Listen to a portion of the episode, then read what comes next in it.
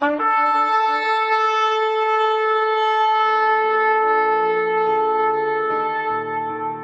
拜是本分，敬拜是机会，敬拜是恩典，敬拜是与神共享天伦。齐来敬拜。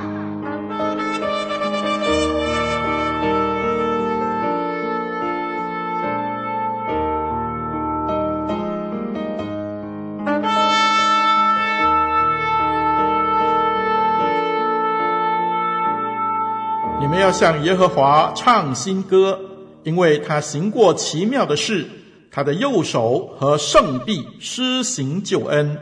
耶和华发明了他的救恩，在列邦人眼前显出公义，纪念他向以色列家所发的慈爱，所凭的信实。地的四极都看见我们神的救恩，全地都要向耶和华欢乐，要发起大声。欢呼歌颂，要用琴歌颂耶和华，用琴和诗歌的声音歌颂他，用号和角声在大君王耶和华面前欢呼。愿海和其中所充满的澎湃，世界和住在其间的也要发声。愿大水拍手，愿诸山在耶和华面前一同欢呼，因为他来要审判遍地。他要按公义审判世界，按公正审判万民。让我们齐声歌唱，敬拜永生上帝。我需要谦卑，需要谦卑，就是我谦卑，才能到主面前。主使我谦卑。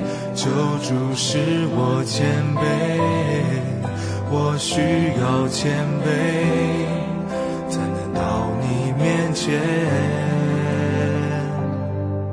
哦，主，求你来破碎我的骄傲，让我重新想起你的怜悯，求出去。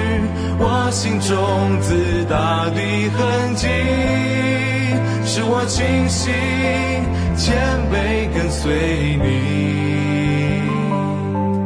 我需要谦卑，需要谦卑，求使我谦卑，才能到主面前，主使我谦卑。求主使我谦卑，我需要谦卑，才能到你面前。哦，主，求你来破碎我的骄傲，让我重新想起你的怜悯，求除去种子。大的痕迹，使我清醒，谦卑跟随你。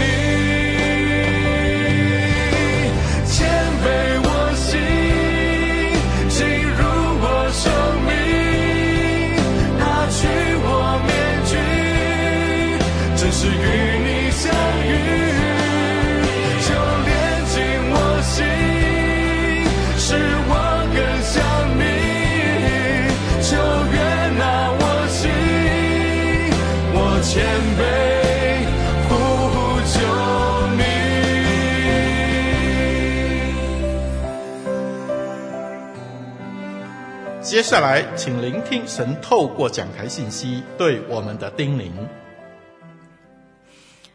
亲爱的弟兄姐妹平安，我们今天要来看创世纪的第四章第一到十五节这段的经文，我们非常熟悉，就是讲到该隐。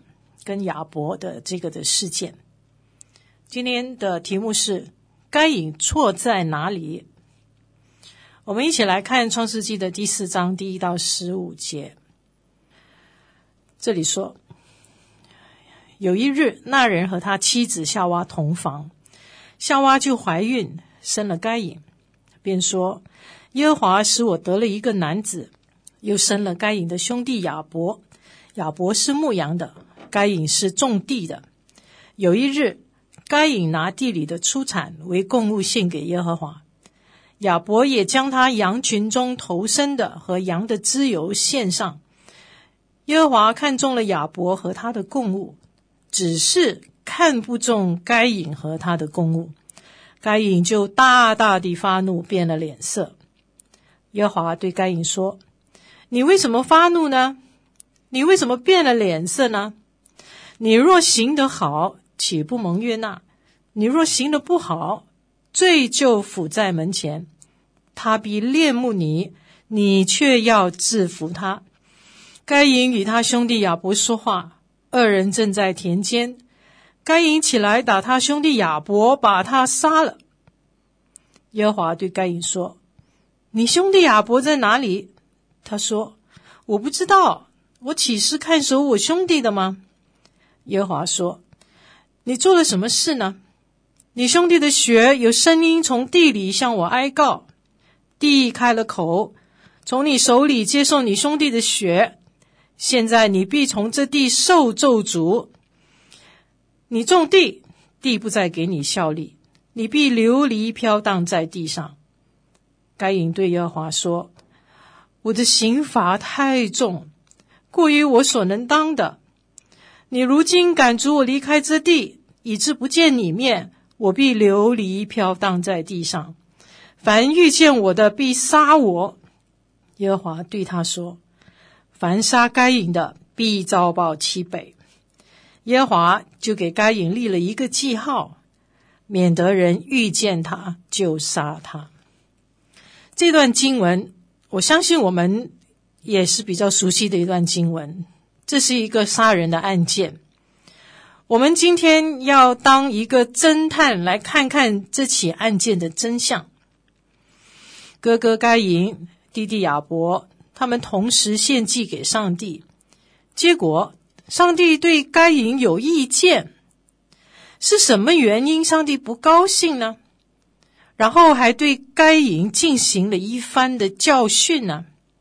我们在看这个事件的时候，我们会说：该隐为什么会把弟弟给杀了呢？是嫉妒。我们说这个的该隐嫉妒他弟弟亚伯，没错，他嫉妒上帝喜悦亚伯。我们说该隐这个人很没有亲情。这也对，因为他连他自己的亲弟弟也给杀了。我们说他没有献上最好的供物，所以上帝不喜悦。好像这样的解释也没有错，因为该隐只是随意的献这个供物，态度不认真。我们经常好像用了很多自己的理解和经验去解释一项错误的行为，但是。有可能，我们所看到的这一些的行为，不过是一个表面的现象。那么，真相到底是什么，就很重要了。这段经文到底要真正表达的是什么呢？我们今天就要从几个关键的经文来看该隐的案件，从中找出上帝不悦纳该隐的根本原因。经文说到第四章第五节的上半段说。只是看不中该隐和他的供物。这里的经文明明告诉我们，上帝看不中该隐和他的供物，而不是说上帝看不中他的供物和该隐。请听我再读一次，你看看有什么区别没有？圣经告诉我们，上帝看不中该隐和他的供物，大家看出区别了没有？圣经的这个的次序啊。首先，圣经讲的是看不中该隐，然后才说供物，而不是先说供物，然后才说该隐。那么，这个是一个次序的问题。上帝首先看重的不是供物，乃是人，这是一个很重要的次序。神不是看不中该隐的供物，然后看不中该隐，乃是看不中该隐这个人，然后跟着他所献的供物就有问题了。也就是说，人对了。供物也对，人如果不对的话呢，供物就不对了。我们就想到弥迦书的第六章第七到第八节这样说：耶和华岂喜悦千千的公羊，或是万万的油和吗？我岂可为自己的罪过献我的长子吗？为心中的罪恶献我身所生的吗？世人哪，耶和华指示你何为善？他向你所要的是什么呢？只要你行公义，好怜悯，存谦卑的心，与你的神同行。这段经文告诉我们，上帝看重的是什么呢？是这个人是否是行公义、好怜悯、存谦卑的心，与你的神同行。我们知道，宇宙万物都是上帝所创造的。即是神，其实他也不需要物质，他也根本不需要去依赖人的祭物。人向神献祭的时候，神看重的首先不是物质，乃是人。是否存着一颗敬畏虔诚的心？你是一个敬畏神的虔诚人，神才悦纳你的祭。作恶的人，就是献上自己的长子，神也不悦纳他的祭。就算你是把你自己的长子给献上了，但是如果你是一个作恶的人，神说我也不悦纳他的祭。所以神不是因为你献上什么。他乃是看你是一个怎么样子的人，神看重你这个人，比你所献上的更重要。约翰一书第三章十二节说：“不可像该隐，他是属那恶者，杀了他的兄弟。为什么杀了他呢？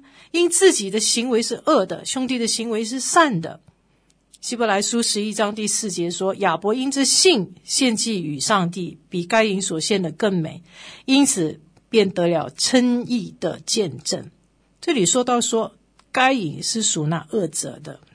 当上帝这样去评断该隐，该隐这个人是有问题的，所以他的祭物也有问题。那么我们看该隐怎么样去回应上帝不喜悦的他的这个判决呢？第四章第五节下半段说，该隐就大大的发怒，变了脸色。上帝说了，他不喜悦该隐的该隐的这个供物以后啊，该隐他的回应是什么？他发大火了，连脸色都变了。按照约翰一书跟希伯来书的一个补充，刚才我们也有看到的经文，该隐和亚伯的献祭的分别就在于，该隐这个人是属那恶者的，杀了他的兄弟。亚伯是因着信献祭与神，那么该隐为什么发大火？明显的，该隐忽视了自己的态度跟动机。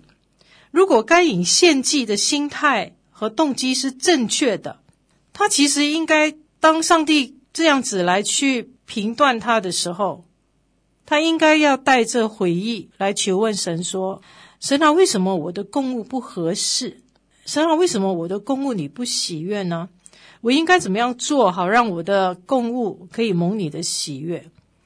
可是他并没有这样做，他也没有问上帝，他却是大大发怒，变了脸色，然后最后还迁怒于他无辜的弟弟，把弟弟给杀了。所以，我们看见其实该隐这个人呢，其实他还蛮胆大包天的。如果他发现神不喜悦他和他的供物，按照道理来说，他其实应该要战惊害怕，因为天地的主对他有意见。这位创造主如果在顷刻之间将他毁灭，那是其实是很易如反掌的事情。可是该隐他不但没有因此而战惊害怕、检讨自己，他反而是不心服于神的判决。这样子说起来，其实他对上帝并没有敬畏之心。上帝很淡定的回复该隐的怒气。上帝对他说：“你若行得好，岂不蒙悦纳？你若行得不好，罪就伏在门前，他必恋慕你，你却要制服他。你若行得好，你若行得不好，这里表达什么事情呢？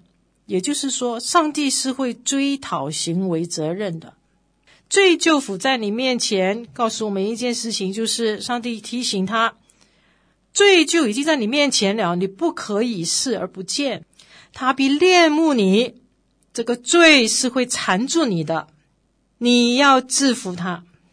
你要制服他，表示上帝给该隐一个解决的方法，就是什么呢？及时悔改，不要再给罪找借口。你就是错了，你的动机有问题，你这个人有问题，你要好好去思考一下。你要制服他。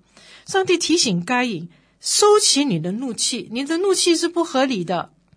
你现在要学习的是谦卑受教，及时悔改，不然的话，接下来有更严重的事情要发生了，你要小心。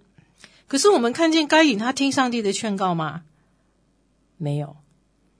他最后竟然设计把自己的亲弟弟给杀了，这发生了世界上的第一宗的命案，而且是发生在亲情中间。命案发生以后，上帝寻找该隐说：“你兄弟亚伯在哪里？”该隐说：“我不知道。”该隐不知道弟弟去哪了吗？他明明就知道亚伯去了哪里，因为是他亲手把他杀死的。这个叫我们想起了主的话，在约翰福音第八章四十四节说：“你们是出于你们的父魔鬼，你们父就是指魔鬼的意思。你们父的私欲，你们偏要行。他就是魔鬼，从起初是杀人的，不守真理。因他魔鬼心里没有真理，他魔鬼说谎是出于自己。因他魔鬼就本来就是说谎的，也是说谎之人的父。”该隐说了一个谎话，他说：“弟弟去哪里？我不知道。”该隐他犯罪，不但如此，他不承认，罪加一等。该隐给上帝的解释是什么呢？我岂是看守我兄弟的吗？这个看守是什么意思呢？这个看守在原文里面其实是监护的意思。总的来说，这句话的意思就是说，上帝啊。你真荒谬啊！我的弟弟又不是三岁小孩，我又不是他的监护人父亲啊，我又不是他的父亲，又不是他的什么监护人。况且你是上帝啊，你应该比我更清楚他在哪里呀。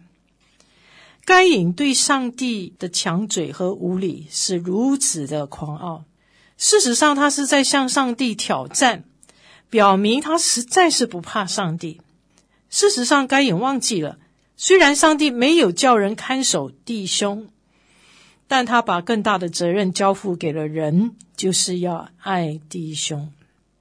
人不是做弟兄的监护人，乃是要爱人。该隐冷酷的回答，我们可以看见，也反映了他内心的那种的刚硬。他亲手杀死自己的弟弟，连一点悔改的意思也没有。我们想到亚当和夏娃，亚当和夏娃就是他们的的父母。他们的父母在犯罪以后，虽然也推卸责任、责怪上帝，但起码承认吃了禁果。可是我们看见该隐却不是这样，他反而变本加厉，不但容许撒旦充满他的心，还说了谎话，藐视上帝。甚至面对无所不知的上帝，都不肯承认自己的过失。该隐错在哪里？该隐犯了两个大错。第一错，他挑战神无所不知的属性，以为神不知鬼不觉。该隐的这个罪非常的严重，他不但自己欺骗自己，不认识到自己的内心，他竟然连上帝都敢欺骗。甚至挑战了神无所不知的属性，实在狂傲。岂不知上帝是无所不知的吗？诗篇第一百三十九篇第一到第八节这样告诉我们：耶和华，你鉴察了我，你认识我。我坐下，我起来，你都知道。你在远处就明白我的意念。我行路，我躺卧，你都细察。我的一切行为你都熟悉，耶和华，我舌头还没有发言，你已经完全知道了。你在我前后围绕着我，你的手按在我身上，这样的知识奇妙是我不能理解的，高超是我不能达到的。我到哪里去躲避你的灵？我往哪里去逃避你的面呢？如果我升到天上，你在那里；如果我在阴间下榻，你也在那里。经文里面不断的强调，让我们看见我们的神是无所不知的神。他认识我们，他知道我们，连我们的意念他都明白，他都细察，他都熟悉，他完全知道。我们没有办法逃避上帝的灵，也没有办法去躲避上帝的面。可是我们看见该隐，他完全忽视神的无所不知。该隐错在哪里？他的第二错是。挑战上帝的公义属性。我们看这个该隐的结局，第十到第十二节说：“耶和华说，你做了什么事呢？你兄弟的血有声音从地里向我哀告，地开了口，从你手里接受你兄弟的血。现在你必从这地受咒诅。你种地，地不再给你效力，你必流离飘荡在地上。”该隐可以当作没有事情发生，可是上帝不能，因为他是公义的，所以上帝要为亚伯主持公道。他说：“你的兄弟的血有声音从地里向我哀告。”他要该隐为自己的行为负责任，犯错是一定要补偿的，不能白白就算了。很多人以为说，我们得罪了人啊，我们可以不了了之，反正我已经跟神认罪了。我们也有啊，一起说话呀，我们也一起聚会啊，我们就好像就不当一回事。可是对上帝来说，犯错是要付代价的。这代价，神已经为我们在十字架上已经付清了，表示耶稣为我们做了榜样。我们犯错得罪人，其实也要付代价的。我们一样要赔偿损失的，甚至是精神赔偿精神的损失。没有付代价的认错，让人的心越来越猖狂。所以，我们实在要小心。该隐其实就是这样的人。上帝怎么样去看待该隐的错呢？我们知道，该隐他一生要无家可归，成了四处漂流的逃犯。这个在十四节里面提到的。根据希伯来人的观念啊，这种无家无根、不属于任何团体的人生。实在是生不如死，这个就是上帝要该隐付的一个代价。该隐的回应是什么？该隐对耶和华说：“我的刑罚太重，过于我所能当的。”该隐似乎在整段的经文里面，我们没有看到一个道歉的意思，他反而什么呢？他反而自怜起来了，这就是他可怕的地方。他说：“上帝，你给我的刑罚太重，亲爱的弟兄姐妹，上帝给该隐的刑罚重吗？就是无家可归啊，四处漂流啊，好像逃犯这样子。你觉得上帝给该隐的刑罚重吗？如果我们知道说杀人，杀人的结局应该是什么？杀人事实上他是要偿命的呀。”可是我们看见该隐跟上帝竟然讨价还价，上帝的恩典不是这样滥用和糟蹋的，上帝也有绝对的公义。可是我们看见该隐的良心好像也被蒙蔽了，该隐好像他并没有一个感恩的心，反倒自觉自己可怜，觉得神太严厉。其实经文给我们看见上帝的另外一个属性是。上帝的慈爱，第十五节讲到，耶和华对他说：“凡杀该隐的，必遭报七倍。”耶和华就给该隐立了一个记号，免得人遇见他就杀他。上帝需要去实行他的公义，他需要漂流在这个世上，但是上帝也给他留了一条后路，留了他的活命。上帝为什么给他留一条活命呢？是因为上帝希望他悔改。经文到结束的时候，其实没有交代他到底最后有没有悔改，可是却交代了一件事情，就是该隐的后代啊，一代比一代更恶劣，恶性循环，无药可救。经文想要表达的就是，人就是这样的一个罪人，不怕上帝，强词夺理。人在做，天在看，举头三尺有神明，不是不报，而是时候未到。亲爱的弟兄姐妹，不要挑战上帝的无所不知，不要挑战上帝的公义审判。人的心要快快的回转，快快的悔改。如果今天上帝还给你恩典，还给你慈爱，还给你留一条的出路，就是提醒我们一件事情，就是要悔改。这就是上帝给人类的最大的忠告。上帝已经预先提出警告。其实，该隐是一个认识上帝的人，可是该隐他听上帝的话吗？该隐他有行出上帝的话吗？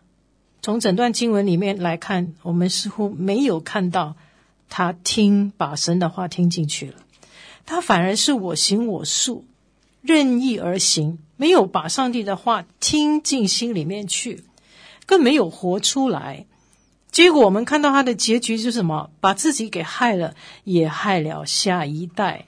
所以你看到第四章二十三到二十四节，他的下一代有一个叫做拉麦的，就是他的后代。他的后代比该隐更糟糕。拉麦说：“杀该隐遭七倍，杀拉麦遭七十七倍。”亲爱的弟兄姐妹，从这段经文里面，我们再一次思考该隐错在哪里？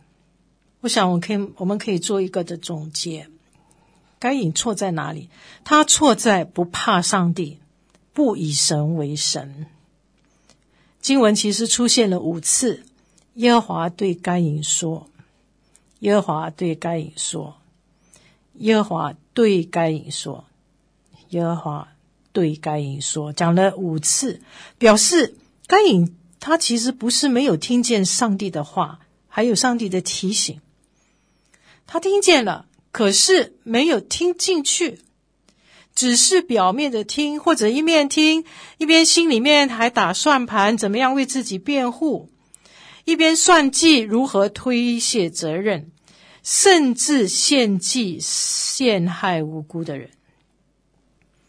就神透过该隐的这个错误提醒我们，或许我们要学会安静，我们要学会去听我们自己里边心的声音，心里面的声音，里面最深层的一个的声音，或者是我们里面最深层的一种的黑暗。我们需要反省，我们需要以神为神。什么是以神为神呢？神，他是宇宙中最高的统帅，他是万主之主、万王之王。我们不听这位万主之主、万王之王的上帝，我们还能听谁呢？以神为神的人，他必定会对神的话言听计从。可是，很多时候，我们作为基督徒的，我们常常说我们信神，可是另外一方面，我们却把神的话放在一边。神的话不是给我们做参考的，也不是给我们建议，而是圣旨。我们一起祷告，谢谢主，谢谢主，因为你今天再次透过该隐的事件提醒我们，该隐错在哪里。或许就是我们自己犯错的地方。求神你帮助我们，让我们反省我们自己跟神的关系，让我们不要挑战神无所不知的属性，让我们也不要去挑战上帝的公义的属性，因为神必要追讨。让我们一生以神为神。奉主耶稣基督的名祷告，阿门。哦，主，求你来破碎我的骄傲，让我重新想起你的怜悯，就除去我心中自大清醒谦卑跟随。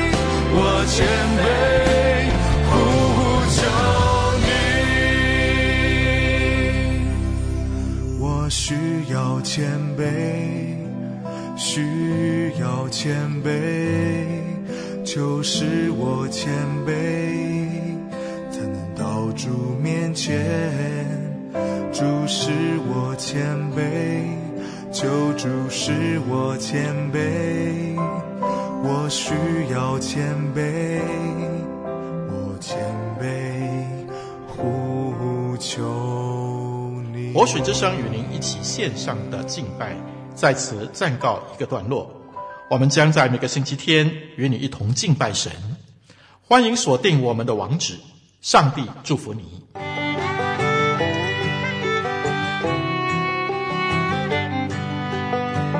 相约下个主日齐来敬拜。